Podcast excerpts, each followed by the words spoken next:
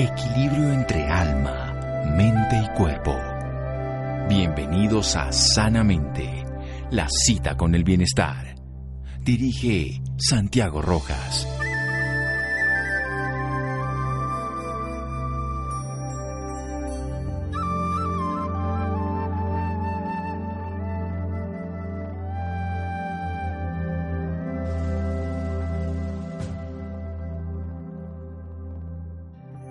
El aire es tu alimento y tu medicamento, Aristóteles.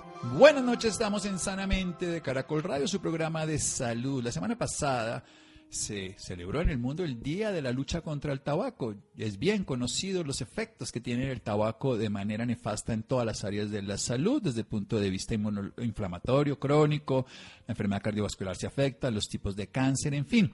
Y durante los últimos años ha surgido una controversia si hay algunas otras formas de consumir el tabaco, si la nicotina, si la combustión es la que tiene el problema, si tiene sentido o no tiene sentido buscar unas alternativas dado el daño del tabaco. Y esa controversia no ha terminado de resolverse, pero hay personas que se han dedicado a investigar. Nuestro invitado esta noche puede darnos luces al respecto. Él es el médico laureado de la Pontificia Universidad Javeriana de la ciudad de Santa Fe de Bogotá, aquí en Colombia. Es PhD de la Universidad de Minnesota. Es especialista titulado en Medicina Interna, Hematología y Oncología con la respectiva aprobación de las pruebas americanas. También ha sido profesor visitante de la Universidad de París y también de la Universidad de Harvard. Nos va a hablar sobre los vapeadores. Es una persona autorizada, hay unas investigaciones en una revista prestigiosa colombiana y la diva. Y queremos preguntarle al doctor Jorge Maldonado Avendaño, nuestro invitado, al respecto. Doctor Maldonado, buenas noches, un honor que nos acompañe. Muchas gracias por venir aquí. Buenas noches y muchas gracias por la invitación. Bueno, Doctor Maldonado, quiero que nos cuente un poco qué significa esto de los vapeadores y este sistema que se está utilizando antes de entrar en sus beneficios y en sus consecuencias. Bueno, eh, básicamente de lo que se trata es de eh, unos dispositivos que eh, tienen unas cámaras que eh, se, en los cuales se deposita eh, una cantidad muy pequeña en términos relativos al cigarrillo, al tabaco, las formas tradicionales de, de, de, usar el tabaco, eh, y por otra parte se depositan eh, sustancias en líquido en pequeña cantidad, también proporcional, como eh, sería la eh, nicotina, que es la principal sustancia adictiva del tabaco o cigarrillo convencional. También pueden depositarse en esa cámara sustancias saborizantes, es decir, que le den al eh, producto que ahora les digo se deriva de esa cámara, que eh, tiene un sabor, y eso eh, son 400, 500, mil sabores, la imaginación es la que se quiera en relación con el sabor que se le quiere dar. Ahora, ¿cuál es la razón de esos uh, dispositivos. La razón de esos dispositivos es que al, eh, eh, eh, en, lugar de encender, de quemar, de entrar en combustión los productos fundamentales del tabaco, lo que hace es que hay un calentamiento que en términos también relativos, en vez de 300 grados de calentamiento, eh, son, serían 800 gramos, eh, grados de, combustión, de quema del cigarrillo, del tabaco, del cigarro, de la pipa. Repito, de 300 a 800. Y las cantidades de los componentes es muy pequeña, entonces, ¿qué sucede? ¿Qué, ¿Cuál es el, la filosofía detrás de esto? De que el eh, la combustión o quema del tabaco convencional libera miles de sustancias tóxicas, muy tóxicas, como usted muy bien lo dijo, inflamatorias, productoras de cáncer, productoras de enfermedades cardiovasculares. Huelga decir, a propósito de lo que estamos viviendo con la pandemia y coronavirus, que si estamos alarmados con que ha habido 300, 400 mil muertos eh, con la pandemia, hasta ahora el cigarrillo, el tabaco, el cigarro, los productos de combustión matan entre 8 y 10 millones de personas al año y enferman unas eh, mil millones de personas en el mundo. De manera que eh, el, daño es, como usted muy bien lo dijo, fenomenal. Estos otros dispositivos, eh, que los llaman eh, cigarrillos electrónicos o dispositivos electrónicos, pues no se puede decir que son totalmente inocuos ni que son benéficos, porque eh, hay evidencia de un cierto daño. Lo que pasa es que eh, una serie de organizaciones muy importantes, fundamentalmente de Inglaterra, de los Estados Unidos y de algunos otros países que han demostrado que el eh, cigarrillo, el tabaco calentado, en términos relativos al sometido a combustión o quema, reduce el daño en un 95%, es decir, se estima que puede producir un 5% de daños. Ahora bien. Doctor Maldonado, perdón, le voy a hacer un pequeño corte. Seguimos si usted nos desarrolla la idea mejor en la siguiente parte. En un momento. Seguimos en Sanamente de Caracol Radio. Síganos escuchando por salud. Ya regresamos a Sanamente. Bienestar en Caracol Radio. Seguimos en Sanamente.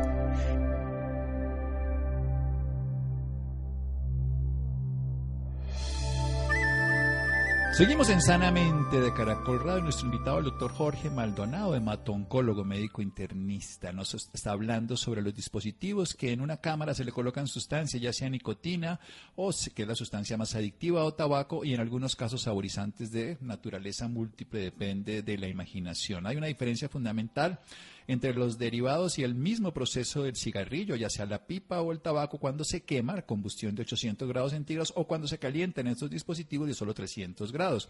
También la cantidad que se utiliza. Y se ha visto que el tabaco en sí mismo, cuando se utiliza, recordemos, a nivel del uso de combustión puede llegar a producir entre 8 y 10 millones de muertes por año y afectar a una octava parte de toda la población mundial, porque se generan en combustión mil sustancias tóxicas, entre otras el monóxido de carbono, que es lo mismo que bota el exhausto de los carros. Estos dispositivos electrónicos tienen algún tipo de alteración, aunque según investigaciones 95% menos que la que produce la combustión a 800 grados. Continúe, doctor.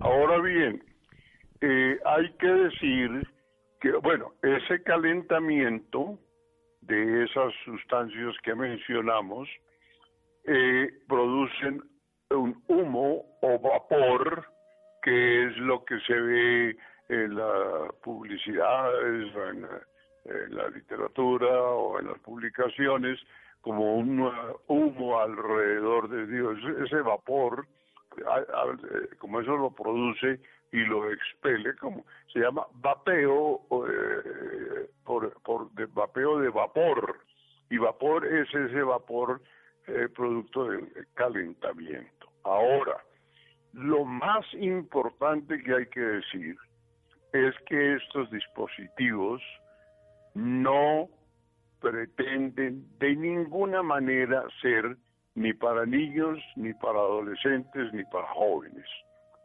Eso debe estar absolutamente prohibido.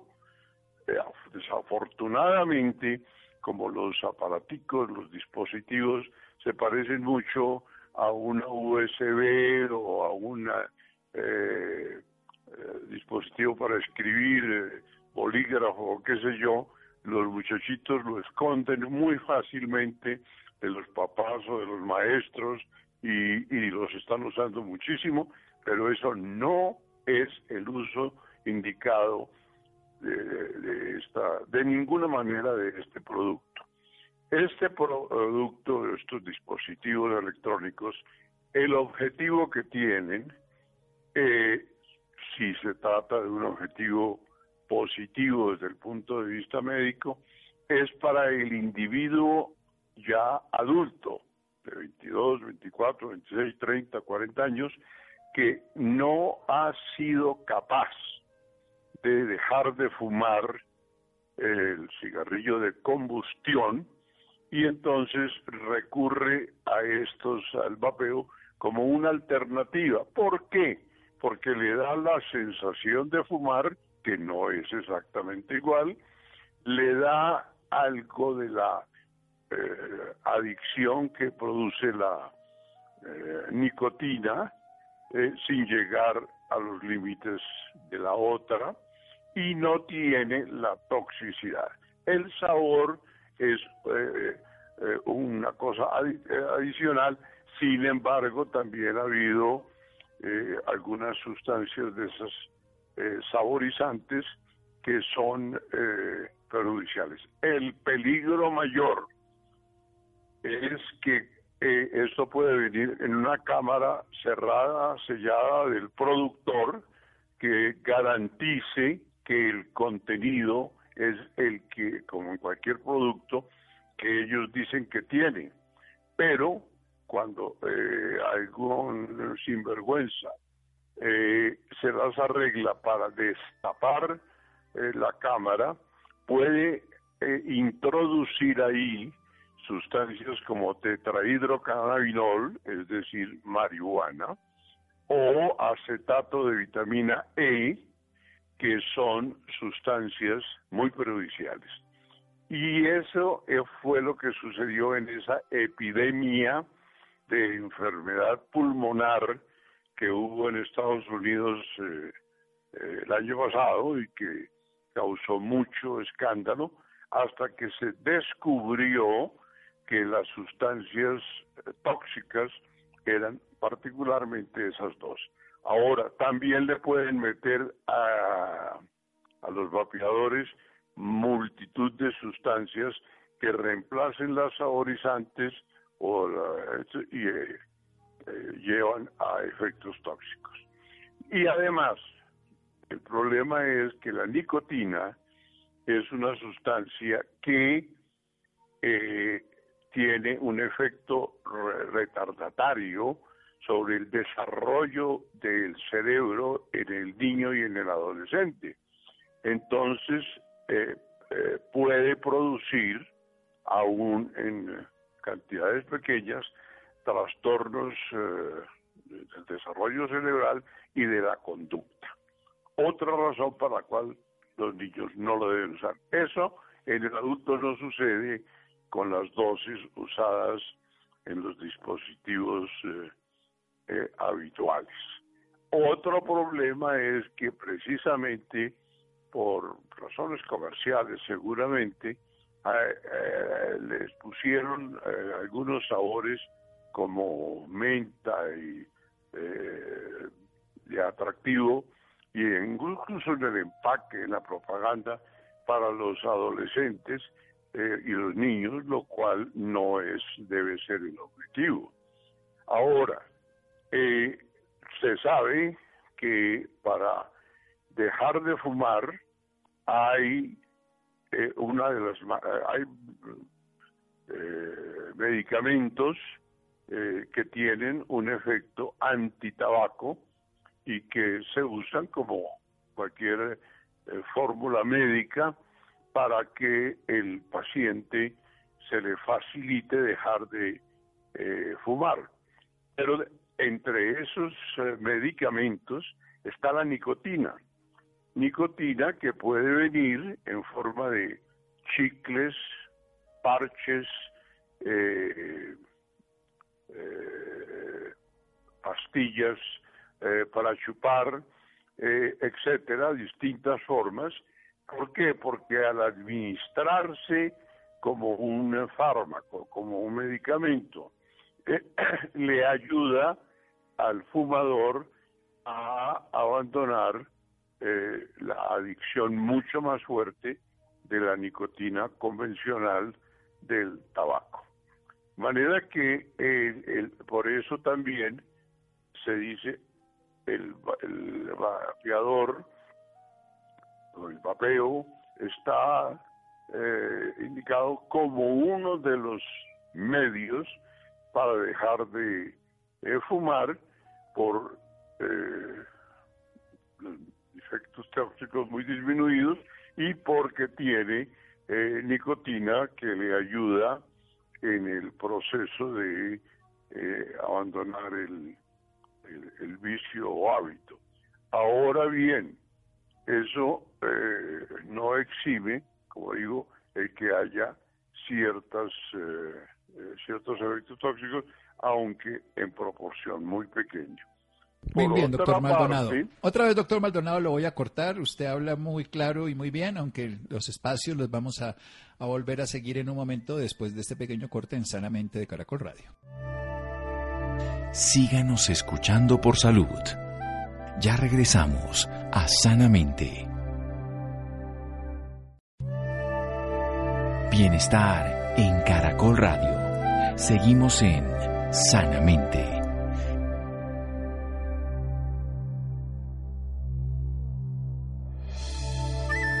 Seguimos en Sanamente de Caracol Radio. Nuestro invitado de hoy, hematoncólogo, internista, el doctor Jorge Maldonado, nos habla de los dispositivos que pueden ser de cámara cerrada cuando vienen los dispositivos obviamente de la industria, pero pueden ser abiertos por personas y generarles entonces una contaminación. De, dicho de una manera, algunos le han colocado THC, que es la forma del tetrahidrocannabinol o marihuana, pero también han colocado acetato de vitamina B. Hace un par de meses hubo una gran cantidad de enfermedades pulmonares, neumonitis y muchas de ellas letales en pacientes que habían utilizado sustancias diferentes a las que se le colocan directamente a los vapeadores. Son o nicotina, que es un gran adictivo, o también el tabaco, sí mismo. Recordemos que son dispositivos que se hace un calentamiento hasta 300 grados que generan un vapor que no tienen el calentamiento de los 800 a 1000 grados que tienen los dispositivos comunes, o sea, los cigarrillos convencionales, el tabaco o la misma pipa. También les han usado saborizantes que obviamente hacen que los vuelvan más adictivos. Lo interesante y la búsqueda de esto es que las personas que no pueden dejar de fumar siendo adultas podrían recurrir a los vapeadores, pero no está hecha para empezar, ni se debe usar en niños, ni en adolescentes, ni en jóvenes, por una razón, porque la nicotina también retarda el desarrollo de la parte neurológica en niños y adolescentes y por supuesto porque siendo adictiva y además porque independientemente que tenga 95% menos de daño que el tabaco que tiene miles de daños, que tiene mil millones de personas afectadas en la salud y 8 a 10 millones de personas muertas directamente por enfermedades relacionadas con el uso del tabaco, cada año muchas más que las de la pandemia del coronavirus, pues estas personas si lo van a consumir de niños van a poder quedar adictos y ese es donde no se debe usar. No se sabe que la nicotina se puede usar para dejar de fumar, ya sea en parches, en chicles o también se puede usar a través de estos y este es el objetivo de este tipo de métodos, dejar de fumar en personas adultas que no pueden dejar de fumar porque tienen menos posibilidad de daño, 5% versus al 95% de los otros según investigaciones. Continúe, doctor. Bueno, y la otra cosa que es, eh, eh, se dice que se usa para escalar y que entonces el que usa el vapeo lo que hace es que después pasa al cigarrillo o tabaco convencional. Eh, evidentemente eso es posible, pero eh, realmente eh, si se toma como el, la persona adicta a fumar, el, el vapeo no le da la cantidad de placer que le da el cigarrillo o tabaco convencional, precisamente porque contiene eh, cantidades mucho más eh, pequeñas de las sustancias eh, tóxicas y adictivas por otra parte. Entonces, es interesante, e incluso caminando por centros comerciales, ver la cantidad de gente que aquí ya en Colombia llega libremente a comprar el, eh, dispositivo o la recarga del dispositivo y, lo consume porque se han dado cuenta que es, eh, eh, en cierta forma les da el placer sustitutivo sin los efectos tóxicos. Eso no quiere decir que uno eh, como médico o como amigo o como familiar vaya a recomendar o a prescribir eso. Eso tiene su indicación dentro de eh, la práctica médica, se puede decir, o de los ciertos profesionales afines, de decirle, bueno, si usted no ha sido capaz de dejar de fumar, aquí tiene esta alternativa úsela a ver si puede abandonarla después de un tiempo y si no, pues al fin y al cabo eh, los efectos tóxicos son eh, inferiores. De tal manera que eh, yo creo que la, la, actitud de los gobiernos de los países va desde el liberalismo absoluto, uso libre, hasta restricción absoluta y prohibición total. Yo creo que es equivocado lo uno o lo otro, porque el liberalismo absoluto pues puede facilitar la promoción y pues de paso del agarre de poblaciones que no son el objetivo. Y la prohibición absoluta tiene el eh, defecto de que si no le permiten a la persona que podría usar estas alternativas menos tóxicas, entonces sí se va por el cigarrillo eh, o de combustión, el tabaco, el cigarro, etcétera, que, que eh, al fin y al cabo son de uso libre. Y entonces, eh, pues si no puedo comprar esto, entonces compro una cajetilla de X, Y o Z marca, de piel roja, Marlboro, lo que sea, cualquiera de esos eh, productos. De manera que ni lo uno ni lo otro, lo que debe existir es una educación muy amplia sobre eh, en qué consisten estos dispositivos, cuál es el objetivo, que no son inocuos, pero que tienen poca toxicidad, y cuál es el objetivo principal de ellos. Y por lo que uno observa simplemente mirando ahí la gente eh, eh, comprando, yo creo que ya hay un número muy significativo de personas que han optado por abandonar el cigarrillo convencional y se van con el vapeo. Además, hay centros que se anuncian públicamente, hay eh, las paredes, eh, sitios donde se puede ir a compartir el, el, vapeo. Eh, eh, lo hacen libremente, etcétera, eh, de manera que yo creo que la actitud debería ser la de reglamentar, regularizar, prohibir donde se debe prohibir en los jóvenes y adolescentes y a los otros educarlos. Ahora bien, el problema de los niños y adolescentes es muy grave porque eh, no es sino preguntarle a cualquier eh, adolescente, eh, cualquier colegio público o privado, y, y, le va a decir, sí, yo, yo lo consumo. También hay el peligro de las eh, falsificaciones esas de que hablamos, de que le metan sustancias que no son las eh, originales y que sean eh, mucho más graves desde el punto de vista tanto de adicción como desde el punto de vista de la salud, como ya pasó con la epidemia esa de los Estados Unidos a que eh, usted y yo hicimos alusión. Doctor Maldonado, precisamente en estos últimos tres minutos, ¿cómo está la legislación colombiana? Porque usted dice que hay países de libertad absoluta y otros de represión. ¿Cuál es la realidad de nuestro país? Eh, en Colombia existe la ley del tabaco que eh, reglamenta y hay en el momento actual proyectos de reforma de la ley que tienen ese espectro, desde el espectro de prohibición absoluta hasta el eh, eh, de la liberalización.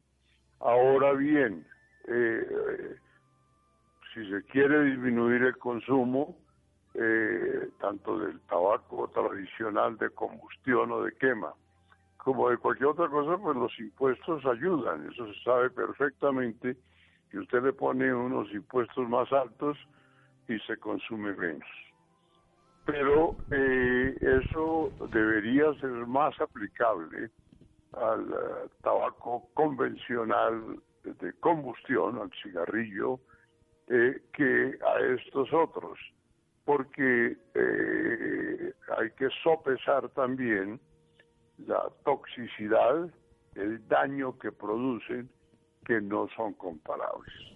Sin que se pretenda, yo quiero ser muy claro, que la posición es la de promover o de estimular o de excitar a la gente de que lo use. No es así. Un médico no puede tener como motivación eh, impulsar esto. Eh, lo debe impulsar cuando ya se ha dado cuenta de que su paciente no va a poder dejar de fumar y ya ha ensayado los fármacos químicos eh, y ya le ha dicho que él tiene toda la voluntad del mundo pero que no puede. Y la, eh, porque el tabaco de combustión tiene ese problema que la adicción es tan poderosa que el paciente puede tener una enfermedad pulmonar obstructiva crónica o enfisema avanzado y con dificultad respiratoria y no es capaz de dejar de fumar. Eso se debe impedir no a los 60 años de edad cuando ya la persona está totalmente eh, fregada desde el punto de vista de funcionar respiratorio, sino eh, o con cáncer de pulmón todavía peor, eh, o otros cánceres, sino en, en esa edad eh, de la vida adulta de los eh, 20, 30, 40, cuando podría ya evitarse daños eh, peores, diciéndole, mire, usted hemos ensayado esto, hemos ensayado esto, hemos ensayado esto, incluso eh, tratamientos psicológicos y lo que usted no ha sido capaz y usted me dice que no puede, ensaye esto. En ese caso sí es legítimo porque hay, hay manera de justificarlo como una medida terapéutica y como eh, dispositivos para eh, suministro de nicotina con fines eh, terapéuticos. Muy bien, doctor Jorge. Arrancar de cero, sí. no. Muy bien, eso nos queda muy claro. Esto es para personas que quieran dejar de fumar y no para personas que quieran empezar ningún tipo de adicciones, sea menos dañina, por supuesto, no se debe hacer y solamente para los fumadores para que dejen de hacer algo que ya sabemos que hace daño, 8 a 10 millones de muertes directamente relacionadas. ¿Algún dato adicional en el sentido? Nos queda un minuto para un dato personal de sus servicios profesionales que usted nos pueda decir o una página donde tengamos información confiable al respecto. Nosotros eh, hemos escrito eh, grandes cantidades de literatura en Iradiva que usted tuvo la gentileza de mencionar e inclusive eh, se ha discutido en la Academia Nacional de Medicina. Hay debate, como en todo, este, usted lo dijo muy bien al comienzo, hay controversia, nada de esto es aceptado como dogma pero eh, eh, si usted eh, revisa las publicaciones, ahí dice con citas bibliográficas y científicas de organizaciones del más alto prestigio, como el Colegio Real de Médicos de Inglaterra, eh, eh, Public Health of England, que es un organismo oficial financiado por el gobierno británico que lo asesora en cuestiones de salud y, muchas otras organizaciones muy importantes y científicos muy importantes que se han pronunciado a favor de la forma en que lo hemos eh, discutido usted y yo hoy. Eh, eso no quiere decir que todo el mundo esté de acuerdo, por eh, supuesto. porque hay, hay controversia. Muy bien, doctor. Muchas gracias, doctor Jorge Maldonado. Recordemos que él es hematólogo, hematoncólogo, médico internista y nos ha hecho una explicación muy completa de los dispositivos con cámaras que pueden tener nicotina o pueden tener tabaco en reemplazo del tabaquismo por combustión. Muchas gracias, doctor Maldonado, y descanse. Bueno, muchas gracias. Seguimos en Sanamente de Caracol Radio. Síganos escuchando por salud. Ya regresamos a Sanamente. Bienestar en Caracol Radio. Seguimos en Sanamente.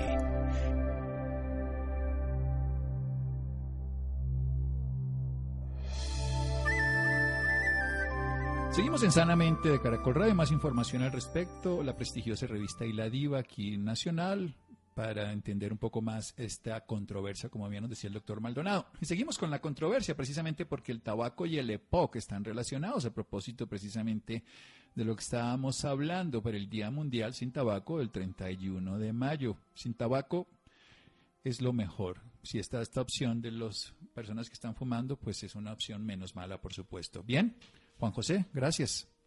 Buenas noches Santiago para usted y para quienes nos escuchan a esta hora. Dejar de fumar es el llamado de las autoridades médicas en medio de la evidente, de la evidente emergencia de salud global. Actualmente, más que un pronóstico, es una necesidad pública para evitar saturar los centros de urgencias con pacientes que pueden presentar exacerbaciones de enfermedades respiratorias como la EPOC. Esto se debe a que una de las causas de esta enfermedad puede ser originada por fumar cigarrillos. En ese sentido, el tratamiento más eficaz junto con el uso de terapias farmacológicas según corresponda para el control de la POC en fumadores es precisamente dejar de fumar, ya que retrasa la evolución de la enfermedad, reduce los episodios de crisis que pueden llevar a un paciente a hospitalizarse debilitando su capacidad pulmonar y aumentando en el tiempo su probabilidad mortalidad. Para hablarnos más del tema nos acompaña María Eugenia Laucho, gerente médica del área respiratoria GSK. Buenas noches, doctora, y bienvenida sanamente. Buenas noches, Juan José. Gracias por la invitación. Doctora, pues para iniciar, cuéntenos un poco sobre qué es el EPOC. Bueno, básicamente esta es una enfermedad que es bastante común porque representa más o menos el 8.9% de la población que está susceptible mayor de 40 años. Es decir, de cada 10 personas mayores de 40 años que han estado expuestas a humo de leña, al, fuego del humo de leña, que lo vemos mucho en las cocinas y, en los ambientes cerrados, y al cigarrillo o también eh, ha, estado fumando previamente, desarrolla EPOC. ¿Qué es EPOC? Básicamente, lo, cuando nosotros vemos lo que es la estructura del pulmón, el pulmón es como una especie de autopista. Entonces, cada autopista tiene a su vez diferentes eh, salidas. Entonces, eso, lo que en, la, en esta autopista, en vez de carros, lo que hay básicamente el aire, es aire. Entonces, imagina ahora que esa autopista se estrecha, porque ¿qué pasa con el EPOC? El EPOC se destruye el pulmón y aparte se estrecha lo que son las vías aéreas. Entonces, al estrecharse la vía aérea, por supuesto, estos que para seguir con esa misma analogía, en vez los carros hacen una especie de trancón, bueno, en este caso el aire no fluye bien y por lo tanto no podemos eh, tener una buena respiración y una buena capacidad inspiratoria. Doctora, ¿cuáles son los primeros síntomas del EPOC? Ese es uno de los grandes problemas para hacer el diagnóstico del EPOC y básicamente es porque esto es una enfermedad que no aparece de un momento a otro. Una vez que nosotros hemos estado expuestos por varios años a a lo, al cigarrillo, principalmente como mayor eh, factor de riesgo, eh, uno comienza a desarrollar lo que es la dificultad para respirar. Y como no, como te dije, no es de un día para otro, ¿Qué ocurre? Que el paciente no se percata de que se está limitando y que esta disnea está apareciendo, que esta dificultad para, para está apareciendo. Entonces empieza a achacarlo a que está viejito, a que está sin ejercicio, a que está gordito y empieza a autolimitarse. La primer síntoma es que comienza a tener dificultad para respirar y ya cuando nosotros hemos perdido más o menos la mitad de la capacidad pulmonar sin darnos cuenta, eh, lo podemos medir por una escala y es que ya no podemos caminar en plano 100 metros sin pararnos y que, por, por ejemplo, cuando estamos con alguien de nuestra misma edad o de nuestra misma contextura, casi siempre nuestra pareja, un hermano o alguien con el que estamos eh, frecuentemente, no le podemos llevar el paso porque nos cansamos y eh, es lo principal que se ve. Pero también está lo que llamamos la tosecita del fumador, la expectoración del fumador, que es esa tosecita con flema que a veces vemos, y el paciente o la persona que ha fumado inicialmente no hace ese match y no dice, oye, es que estoy tosiendo porque eh, probablemente tengo un problema pulmonar, sino, es la tos del fumador, sin pensar en mayores consecuencias. Doctora, cuando nos referimos a una persona fumadora, que puede ser propensa a tener EPOC, ¿solo incluimos los fumadores activos o también los pasivos? Pues esa es una pregunta bastante interesante. Desde más o menos en los años 90 ya se sabe que fumar de forma pasiva eh, hace que también haya afectación pulmonar, que haya más propensión a tener eh, neumonías, que haya más propensión a tener eh, episodios gripales y por supuesto que haya más propensión a tener humo de cigarrillo de segunda mano. Interesantemente, estos estudios iniciales de humo de segunda mano fueron en dos poblaciones grandes, que uno eran las em, las que atienden en el, las que atienden en los vuelos internacionales, eh, que como eso antes mucho antes, ahorita no, eh, se permitía fumar en este tipo de vuelos, empezaron a notar que las eh, las personas que son parte del servicio de los de los vuelos o de los aviones empezaban a tener mayor propensión a tener EPOC y a cáncer pulmonar. Ese fue el primer grupo de estudio y el segundo grupo de estudio fueron los eh, las personas que atienden las barras de los bares que también por eso es que se ayudó a proclamar lo que es las áreas libres de humo, porque también se veían afectados y también se detectó que tenían mayor em, propensión, así ellos no estuvieran fumando por el humo de segunda mano, a tener neumonías, a tener infecciones respiratorias y a tener EPOC y cáncer de pulmón. ¿Pero por qué resultan más propensos los fumadores pasivos que los activos? No, los dos, los, los fumadores activos tienen más propensión a tener todo este tipo de, de, patologías, de enfermedades.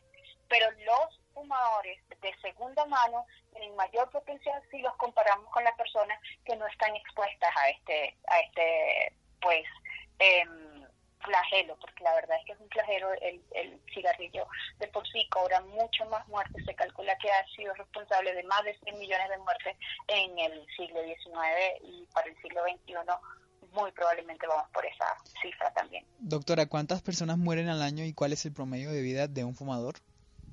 Bueno, en cuanto a la muerte eh, anual, es que el fumador, nosotros no solamente podemos ver lo que son las enfermedades respiratorias, porque eh, a pesar de que esto es una eh, adicción y enfermedad que está por las vías respiratorias no solamente se queda en la parte del pulmón, sino que también lo que son todas las patologías cardíacas, como lo que es el infarto, la, hipertensión, este, la hipertensión arterial y cáncer, que no solamente cáncer de pulmón, sino cáncer de boca, cáncer este, de piel, etcétera, etcétera, están ligados al cigarrillo. Entonces, la cantidad de muertes que hay eh, las tenemos que ver eh, como en un todo. Y eso incluye por supuesto lo que son las muertes cardiovasculares que son la primera causa de muerte en Colombia. Y si nos vamos a la, a la tercera causa de muerte serían lo que son las enfermedades em, crónicas de la vía respiratoria como la EPOC y la segunda causa de muerte son los ACVs que también, los, accidentes cerebrovasculares que también están ligados a lo que es el uso de cigarrillos. Es decir, las tres primeras causas de muerte en Colombia actualmente de los adultos están ligados a lo que es el uso de tabaco. Doctora, teniendo en cuenta lo que usted nos ha dicho, ¿cómo se inicia una transición a una vida sin tabaco?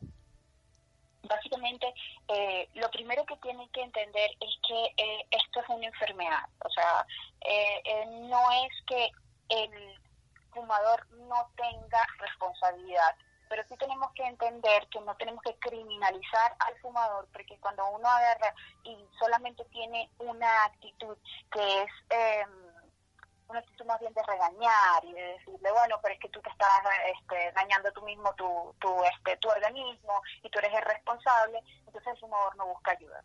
Como uno, lo primero que tiene que identificar es que tiene un problema la mayoría de los fumadores tienen una ambivalencia y esa ambivalencia es que básicamente no eh, saben que fumar es malo, pero a su vez quieren dejar de fumar. Entonces, al tener esa ambivalencia, uno tiene que primero darle una un eh, ambiente seguro en donde ellos puedan tomar esa decisión lo primero. Segundo, hay varios tipos de consejería y aquí en Colombia han habido eh, muchas iniciativas hacia crear lo que son programas de asociación tabáquica que están incluso eh, incluidos en, los programas de gobierno y como un tipo de, iniciativa y se hace, lo primero es una consejería breve de preguntarle al, al fumador si quiere dejar de fumar y cuando uno le pregunta eso, hay dos posibles respuestas, una es sí y la otra es no. Si el, me, el paciente o la persona eh, dice que no, que no quiere dejar de fumar, básicamente uno allí trata de mostrar cuál es el beneficio de dejar de fumar y nunca lo debe dejar de intentar. Esto lo, estos programas son programas que se llevan a cabo en las diferentes instituciones, ¿ok? pero que están a cargo de todo el personal de salud, no necesariamente un médico, también pueden ser las enfermeras, pueden ser los diferentes personajes que están involucrados en, en la vida o en, o en el área de la salud. Y si la respuesta es sí, lo primero que tiene que hacer el paciente o la persona fumadora es acordar una fecha para dejar de fumar si uno acuerda una fecha para dejar de fumar, lo que yo les recomendaba a mis pacientes es que básicamente busquen una fecha que sea significante y que sea cercana. Es decir, eh, particularmente si fuera mi caso, en una semana cumpleaños mi hijo. Entonces esa sería una fecha significante para mí y yo ese día lo, lo marco como un día cero. Allí tengo que tomar medidas. ¿Y cuáles son las medidas que yo tengo que tomar? Tengo que tomar la medida de que tratar de estar en ambientes libres de humo, tratar de cambiar la rutina, tratar de que el sitio donde normalmente yo fumaba, pues lavar toda la ropa, tratar de quitar todo el olor del cigarrillo que está en la casa y em, entender que no hay mayor mentira que nada más me voy a fumar un solo cigarro. O sea, siempre tratar de reducir la carga y una vez que ya no fuma, no volver a fumar un poquito porque nada más voy a, ya llevo cuatro o cinco meses o una semana sin fumar, me voy a fumar uno solo porque eso implica que va nuevamente a volver a comenzar con el con, el, con, el, con, la, con la situación, con la conducta. Doctora, rápidamente su consejo para quienes nos escuchan a esta hora. Básicamente, tomen la decisión. Dejar de fumar no tiene sino ventajas. Ventajas a nivel de la salud, son ventajas que son inmediatas. Ya usted a las seis horas ya recupera lo que es la, la, este, el gusto, el olfato. Aparte que es mucho más agradable estar al lado de personas que no fuman. Eh, y también que no solamente son los beneficios en cuanto a la salud, es beneficio a nivel de vida, a nivel de los suyos, los que están alrededor, que tampoco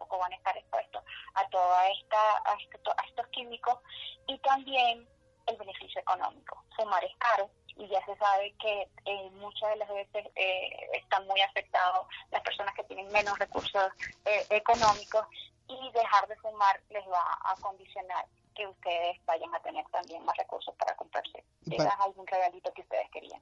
¿Y para los interesados en contactarla, dónde lo pueden hacer?